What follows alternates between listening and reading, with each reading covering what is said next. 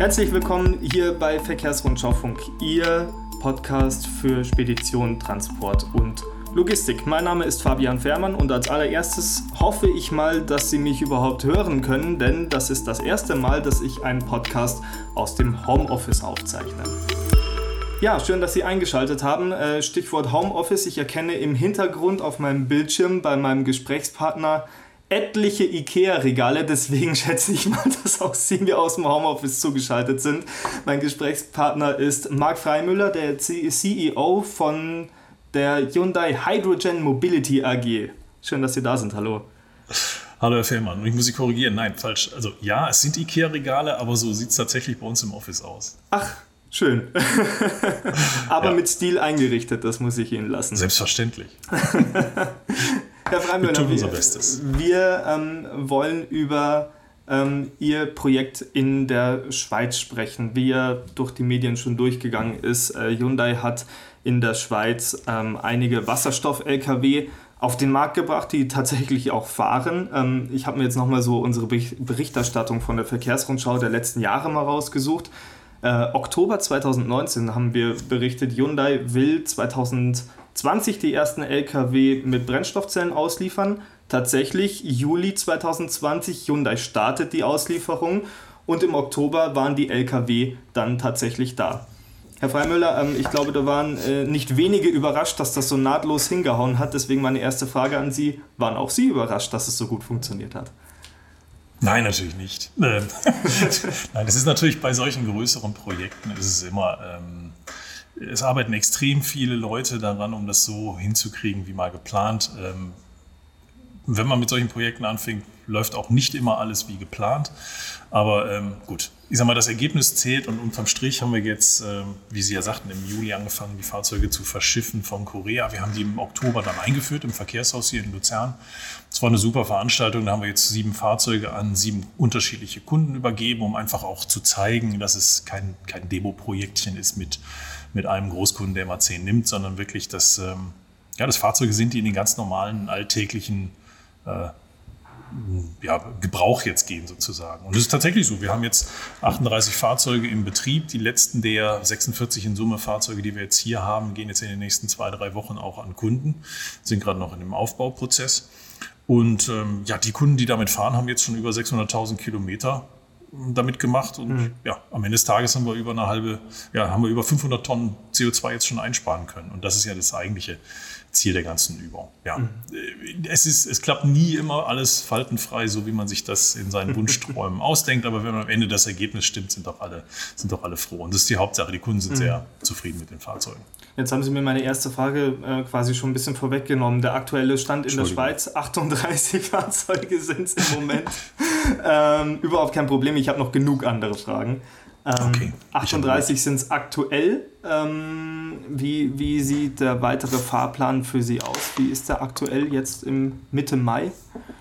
Ja, also Entschuldigung, erstmal war es falsch, es sind 39 mittlerweile, weil 38 waren es am äh, letzte Woche Donnerstag. Also wir haben jetzt 39 im, im Einsatz bei den Kunden mhm. und die restlichen sind jetzt bis Ende Mai dann, also in den nächsten zwei Wochen, denke ich mal, ähm, alle übergeben. Also das heißt, also wir haben 46 Fahrzeuge von Korea bekommen, jetzt im ersten Schwung und die sind dann bis Ende des Monats alle auf der Straße hier. Es geht dann so weiter, dass jetzt die, äh, die Produktion nochmal umgestellt wird in Korea. Ähm, die fangen im August äh, bzw. im Juli, dann Ende Juli wieder an. Das heißt also, wir werden, ja, ich denke mal, im vierten Quartal diesen Jahres dann die nächsten Fahrzeuge wieder in der Schweiz an Kunden übergeben können. Dann natürlich mhm. entsprechend mit Aufbau und allem, was dazugehört. Mhm, mh. ähm, jetzt hatte in Europa, glaube ich, Hyundai als Hersteller von Lkw fast niemand so groß auf dem Zettel. Und dann kommen sie auf einmal und schiffen hier einen Wasserstoff-Lkw nach dem anderen hier rüber. Haben sie absichtlich ein bisschen auf dieses Überraschungsmoment gepokert? Ja, ja, also ich sag mal so, zum, ein, also zu, zum einen, ja, es waren richtig viele überraschte Gesichter bei der Pressekonferenz, die wir da mal im Rahmen der IAA gemacht haben. Äh, ich glaube, das hatte tatsächlich keiner auf dem Zettel. Zum anderen muss man aber auch sagen, ähm, Hyundai ist extrem fix bei solchen Sachen. Ähm, also das ist sehr beeindruckend. Ich habe halt ähm, ja, über 20 Jahre Erfahrung bei anderen äh, äh, Firmen in dem Sektor. Und da muss ich sagen, mit welchem Tempo Hyundai da agiert, war für mich auch sehr beeindruckend. Insofern, ähm, ja, das war ein schöner Überraschungsmoment mit entsprechenden Schlagzeilen, die mir auch noch lange in Erinnerung bleiben. Das war ein schöner, war, war, war ein schöner Augenblick. Aber man muss natürlich auch dazu sagen, Ankündigung, Ankündigung ist immer einfach. Ne? Mhm. Aber es dann tatsächlich auch so zu liefern, dass der Kunde was damit anfangen kann, dass die Zeiten ähm, so passen, wie es dem Kunden mal vereinbart war, das, äh, da steht es schon wieder auf dem anderen Blatt. Mhm. Mhm. Nein, das funktioniert eigentlich bisher ganz gut. Jetzt hat uns Corona natürlich auch an der einen oder anderen Stelle in die, in die zeitliche Suppe gespuckt, das muss man ja auch gestehen. Wir, wir wollten ursprünglich diese Fahrzeuge ja alle schon mal Ende, Ende des letzten Jahres ähm, wirklich tatsächlich in Kundenhand haben, aber ja gut. Mhm. Warum sollte jeder davon betroffen sein, nur wir nicht? Mhm. Muss ich allerdings auch gestehen, es ist äh, nicht wirklich kriegsentscheidend. Also das ändert, sage ich mal, am, am großen Plan nichts, sondern nur an der an der Ausführung. Und was ist der große Plan? Na, der große Plan ist, dass wir wirklich 1000 Fahrzeuge bis 23 hier in der Schweiz in Kundenhand haben. Mhm. Und auf dem Weg, auf dem Weg sind wir. Mhm. Oder das ist das Ziel zumindest. Der, der Plan hat sich dann jetzt ein bisschen angepasst, aber wir machen ja natürlich nicht nur an Schweizer Grenzen halt, sondern das Ganze soll ja auch noch in andere europäische Länder expandieren. Und da sind wir eigentlich auf einem ganz guten Weg. Ja, jetzt gehen Sie auch meinen Interviewweg weiter, weil das wäre eine meiner nächsten Fragen gewesen, wie denn der weitere Weg äh, außerhalb von der Schweiz aussieht. Aber bleiben wir vielleicht kurz mal ähm, bei den Eidgenossen. Ähm, warum genau die Schweiz, Herr Freimüller? Da war ja sicherlich ein Gedanke dahinter. ja, die Frage kriegen wir in der Tat äh, recht häufig. Ähm, die Schweiz hat einfach Rahmenbedingungen, die perfekt passen. Äh, Dreiergestalt. Also zum einen haben wir hier einen Förderverein, der besteht aus Mitgliedern, die ähm, zum einen Tankstellen betreiben, zum anderen auch LKWs betreiben. Und die haben einfach gesagt, wir wollen das. Wir haben hier das klare Ziel, dieses, dieses Ökosystem aufzubauen mit Brennstoffzellenfahrzeugen. Und wir sind bereit, A, die Fahrzeuge zu nehmen und B, auch die Infrastruktur entsprechend aufzubauen. Ähm, und das ist schon mal, ein, das war so der Nukleus, sag ich mal, das, die Startsequenz des Ganzen, dass man da einfach Leute hat, die sagen, ja, wir wollen und wir machen das auch. Ähm, wir sind dann als, als ähm, Hersteller sozusagen dazugekommen, um das Ganze dann sinnvoll mit einem, mit einem LKW tatsächlich darstellen zu können. Der zweite Punkt ist aber eher so vom, vom Business Case selber her. Wir haben in der Schweiz einfach viel höhere Dieselpreise als sonst wo in Europa.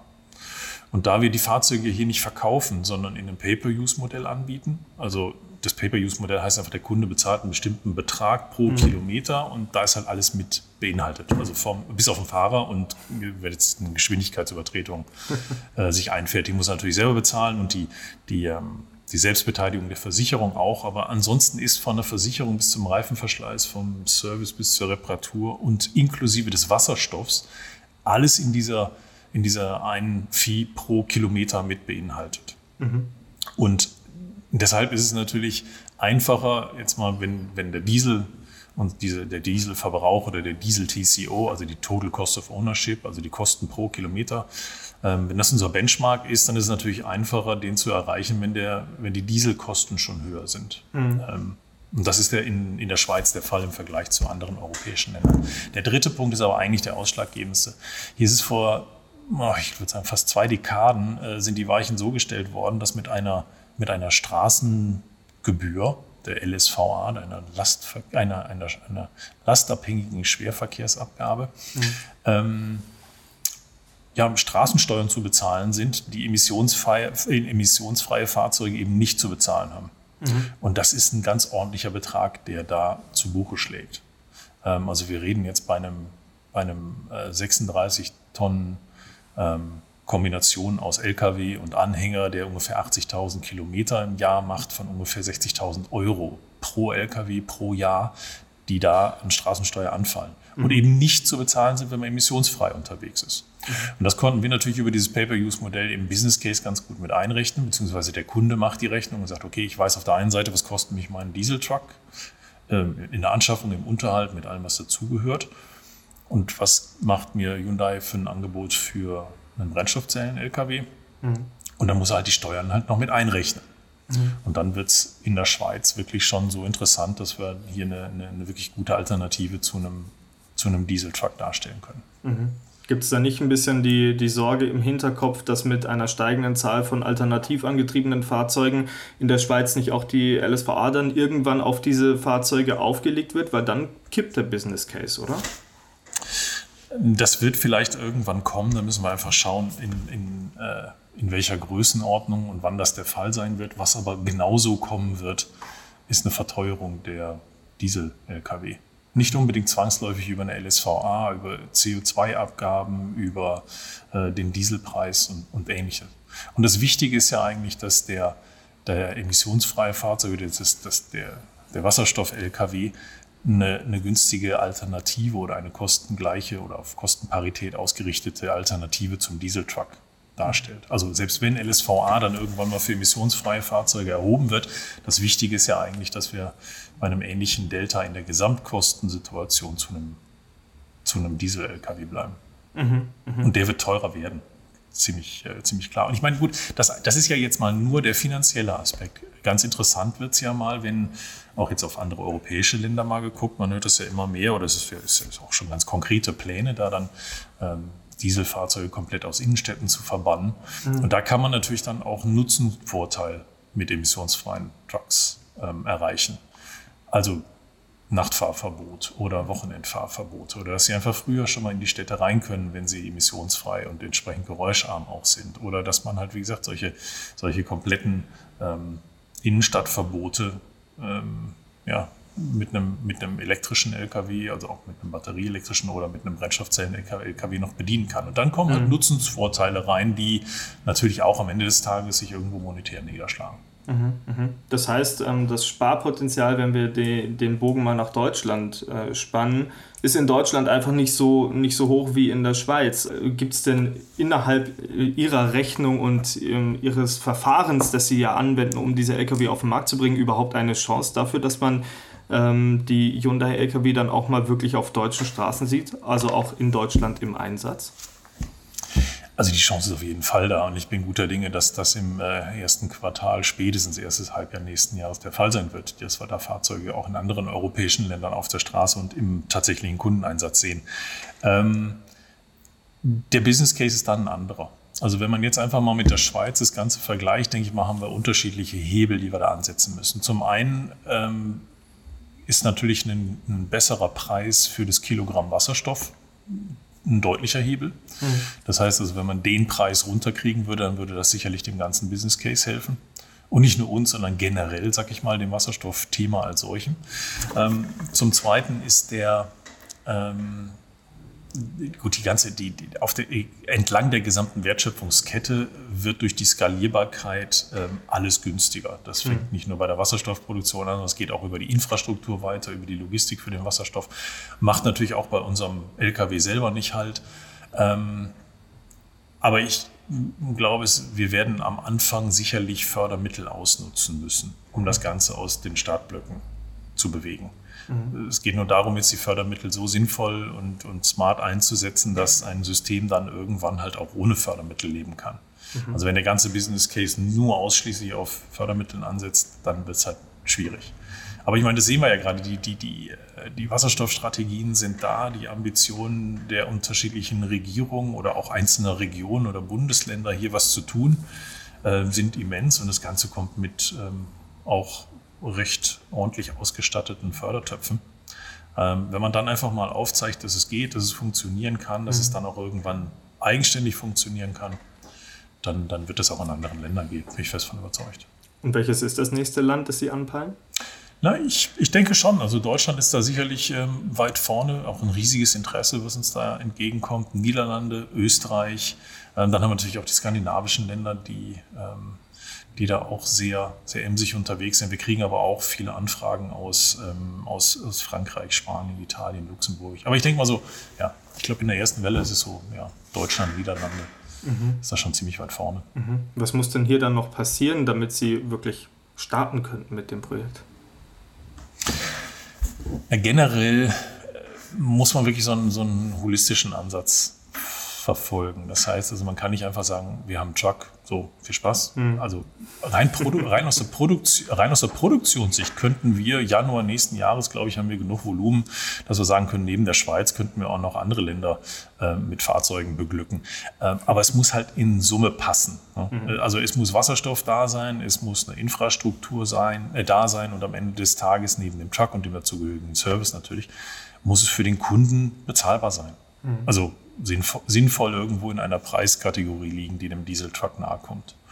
Und ähm, jetzt muss man, geht es im Prinzip darum, nur die, nur in Anführungszeichen, da die richtigen, die richtigen Partner mit an, an den Tisch zu kriegen, ähm, klare Commitments einzuholen und das Risiko gegebenenfalls zu teilen ähm, und, und einen Businessplan zu entwickeln. Ich denke mal, es wird eher sinnvoll sein, statt langer Korridore bestimmte Regionen abzubilden. Das heißt, ähm, wirklich eine Infrastruktur vielleicht auch mit einer leichten Redundanz nochmal aufzubauen und in bestimmten Regionen anzufangen, die Regionen dann zu vernetzen und dann mhm. habe ich mhm. auch irgendwann meine Korridore abgebildet. Das kann auch relativ schnell funktionieren.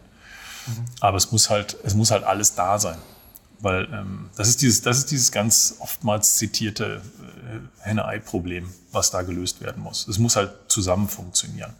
Aber der LKW ist im Prinzip wirklich der richtige Hebel, um das Ganze in, ähm, in Gang zu bringen sage ich mal.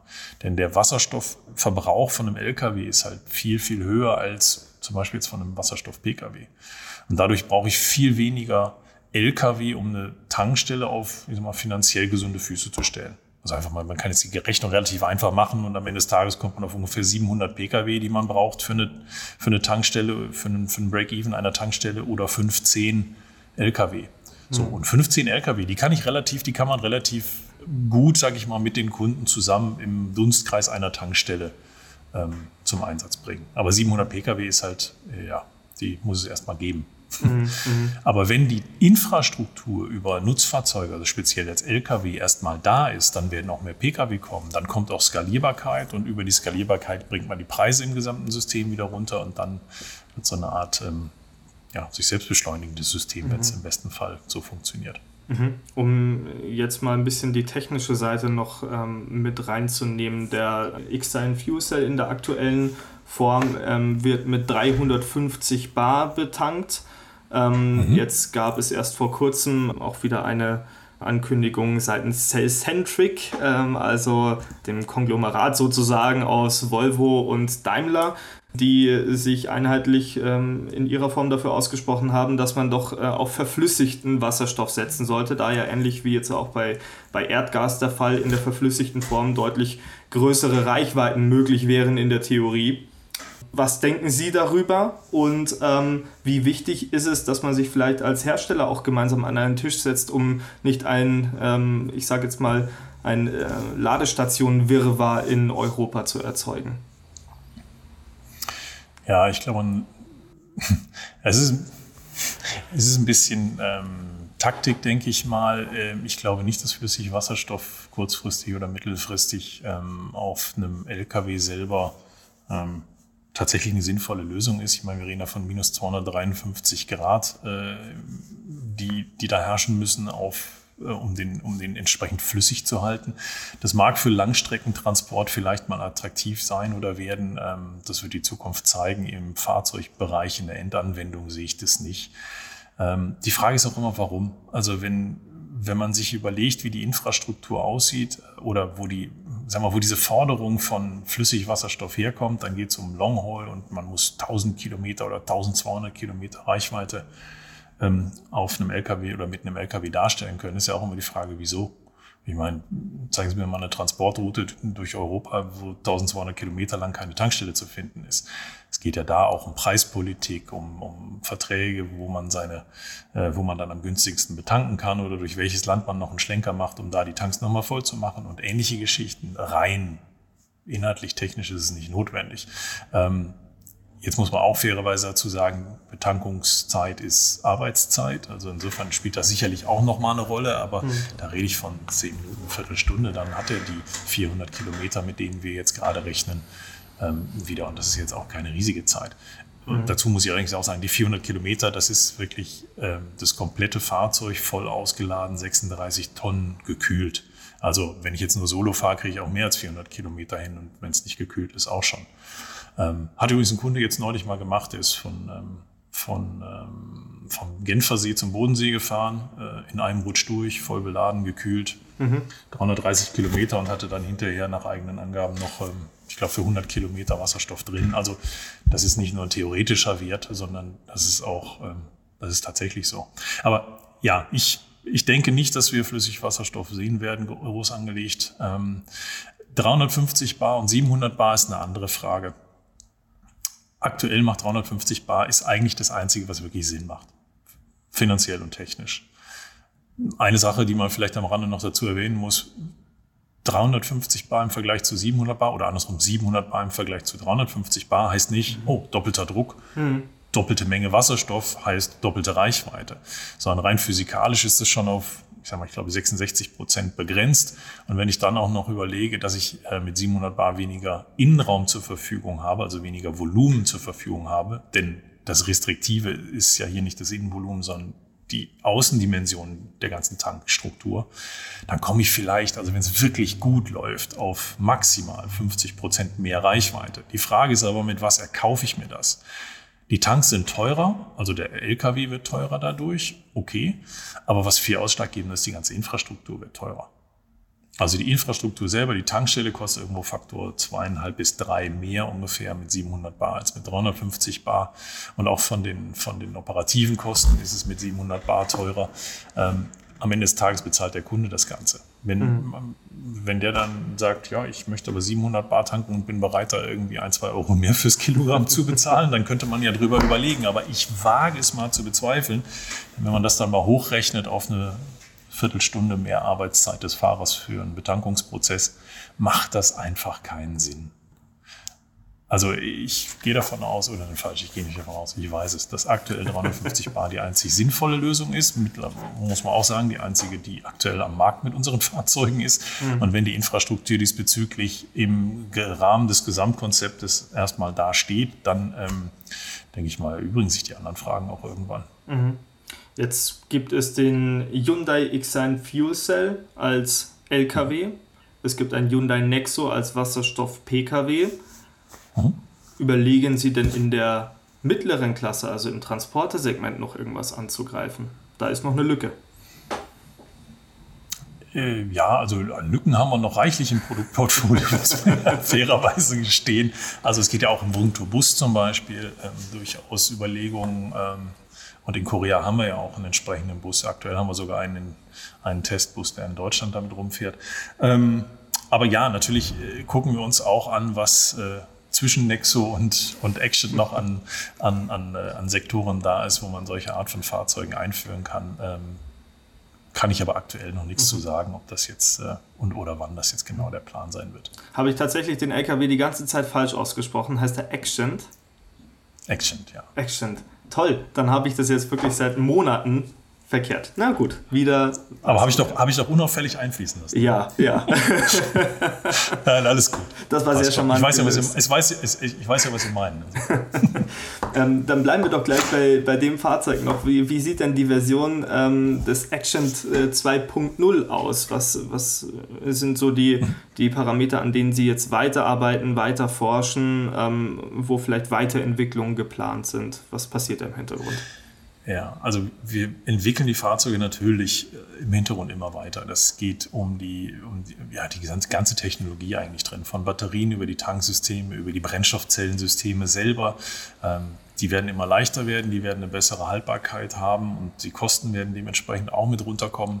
Ähm, also diese Entwicklungsprozesse erfolgen die ganze Zeit im Hintergrund, was bei uns auch natürlich immer oder bei Nutzfahrzeugen eigentlich generell immer ein wichtiges Thema ist, ist die Nutzlast zu optimieren, mit anderen Worten das Fahrzeug selber leichter zu machen. Auch das verfolgen wir natürlich vehement.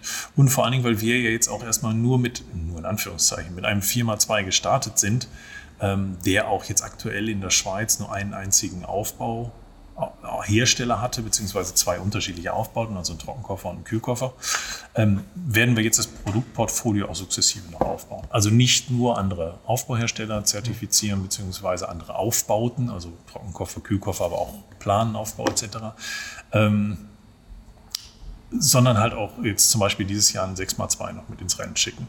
Das heißt also, wir haben dann 4x2 Motorwagen, 6x2 Motorwagen, 40 Tonner dann. Ähm, und so wird das Produktportfolio sukzessive weiter ausgebaut. Mhm, mh. Mit ähm, wie viel Spannung oder Angst oder vielleicht auch Amüsement blicken Sie auf die, ähm, ja, wie sagt man denn, die Ankündigung anderer europäischer Hersteller, was Wasserstoff- und Brennstoffzellentechnologien angeht? Also ich denke mal, jedes ähm, jeder weitere OEM, der in dieses Rennen mit einsteigt, ist da herzlich willkommen, weil äh, da wird die Zukunft fliegen. Also deshalb werden wir in, in, ein paar Jahren auch jeden OEM an der Stelle, denke ich mal, vertreten sehen.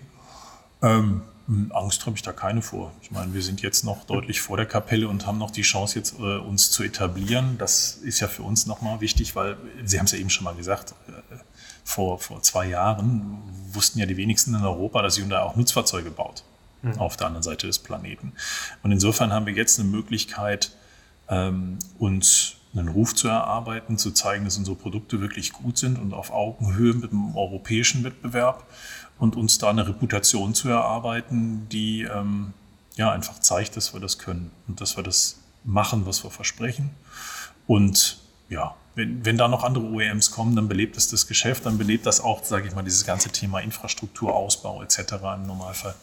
Also das ja, macht mir jetzt keine schlaflosen Nächte. Mhm, mh. Aber man merkt schon, also es scheint nicht an den Fahrzeugen zu liegen, weil äh, sie haben eins auf dem Markt, andere sind womöglich äh, kurz davor, zumindest mal Prototypen zu zeigen. Also das scheint sich in den nächsten Jahren ja zu beheben, dieses Problem. Also das äh, die größere Herausforderung scheint ja wirklich der Aufbau der Infrastruktur zu sein. Ähm, äh, wie, wie groß ist die Rolle der Politik in dieser Sache? Und ähm, gedenken Sie vielleicht selber Hand anzulegen, wenn das von offizieller Seite nicht schnell genug geht? Also wir müssen jetzt die Tankstellen nicht unbedingt zwangsläufig selber bauen. Ich glaube, da gibt es genug Partner, die da ähm, in den Startlöchern stehen und das machen möchten. Ähm, aber es ist halt immer die Frage, wo fange ich an beim Demand oder beim Supply, also bei der, bei der zur Verfügungstellung des Wasserstoffs, mit anderen Worten der Infrastruktur oder bei den Abnehmern, sprich unter anderem den, den Lkw. Ich glaube, es ist, ein, ist ein, ein gemeinsamer Aufschlag, der da betrieben werden muss. Und äh, die Politik kann, glaube ich, an vielen Stellen da hilfreich unterstützen durch entsprechende Verordnungen, durch, ich sag mal, die Fördergelder habe ich ja eben schon mal angesprochen, die da in den Töpfen liegen, die müssen jetzt nur dementsprechend auch zugänglich sein und äh, einfach zugänglich sein, auch vielleicht für die Kunden, für den Endanwender. Hängt ja dann auch davon ab, was wird denn jetzt unterstützt? Wird der Kauf eines solchen Fahrzeugs unterstützt, unabhängig davon, ob es jetzt gefahren wird oder nicht, jetzt mal mhm. äh, bissig gesagt, oder wird tatsächlich äh, der gefahrene Kilometer und damit das äh, gefahrene, äh, die, die, die gefahrene CO2-Einsparung unterstützt. Das sind mhm. alles so, so Themen, die jetzt die Politik regeln muss. Aber ich habe es ja eben auch schon mal angedeutet, die Politik kann natürlich auch an anderen Stellen unterstützen, wenn es um die ja, um, um, um Nutzungsvorteile solcher Fahrzeugkonzepte geht. Mhm. Ähm, ist aber auch notwendig, glaube ich, dass da die Rahmenbedingungen einfach gesetzt werden. In der Schweiz zeigen wir halt einfach, dass wenn die Rahmenbedingungen stimmen, das funktioniert. Und mit den Rahmenbedingungen, äh, also oder wie soll ich sagen, wir haben ja keine, keinerlei Fördermittel hier oder keinerlei staatliche Unterstützung gehabt, um das in der, in der Schweiz aufzubauen. Wir haben einfach die gesetzten Rahmenbedingungen ausgenutzt. Fairerweise muss man allerdings auch dazu sagen, ja, die wurden halt vor 20 Jahren schon dementsprechend eingesetzt. Und ähm, das äh, haben halt in der Form andere Länder noch nicht. Mhm. Also da gilt es dann vielleicht an der einen oder anderen Stelle noch ein bisschen nachzuarbeiten. Ähm, und ich glaube, wir sind jetzt auch langsam mit unserer Zeit am Ende. Herr Freimüller, ich sehe im Hintergrund äh, die IKEA-Regale mit vielen Kisten drin. Ich bin gespannt. In einer dieser Kisten liegt sicherlich der Plan für Deutschland drin. Und ich bin sehr gespannt, äh, wann Sie sich hier mal mit einem LKW dann offiziell blicken lassen. Vielen Dank ja. und äh, beste Grüße in die Schweiz. Danke, Firma. Ja, liebe Hörerinnen und Hörer, das war Verkehrsrundschau Funk für Heute ausnahmsweise aufgrund des morgigen Vatertages mal an einem Mittwoch ausgestrahlt. Kommende Woche hören wir uns dann wie immer wieder am Donnerstag. Ich bedanke mich fürs Zuhören und wünsche ein paar schöne Tage. Vielleicht haben Sie sich ja den Brückentag am Freitag genommen und haben jetzt ein schönes langes Wochenende vor sich. Bis dahin.